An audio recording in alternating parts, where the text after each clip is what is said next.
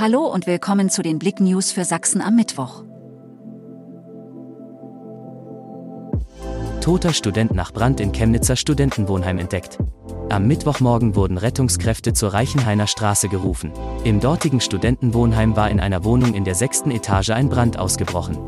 Nach ersten Informationen wurde ein indischer 30-jähriger Student erfolglos reanimiert. Er verstarb am Brandort.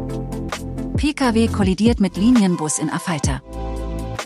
Gegen 5.30 Uhr kam es am Mittwochmorgen auf der Ampelkreuzung B169 S283 zu einer Kollision zwischen einem Pkw und einem Bus. Dabei wurde die Fahrerin im Pkw eingeklemmt. Nach der Kollision mit dem Bus landete der Pkw in einem Graben. Ein zufällig dazu kommender Bundeswehrsoldat leistete sofort erste Hilfe. Länder wollen Start des 49-Euro-Tickets zum April. Millionen Fahrgäste können mit der Einführung des 49-Euro-Tickets im Nah- und Regionalverkehr im Frühjahr rechnen. Die Länder streben einen Starttermin zum 1. April an. Das sagte die Vorsitzende der Verkehrsministerkonferenz, Bremens Senatorin Maike Schäfer, nach Beratungen.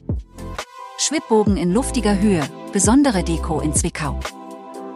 Die Stadt Zwickau schmückt dieses Jahr besonders schön für Weihnachten mit einem Schwibbogen in schwindelerregender Höhe. Er steht auf dem Kran der dazugehörigen Baustelle für das Schockenkaufhaus.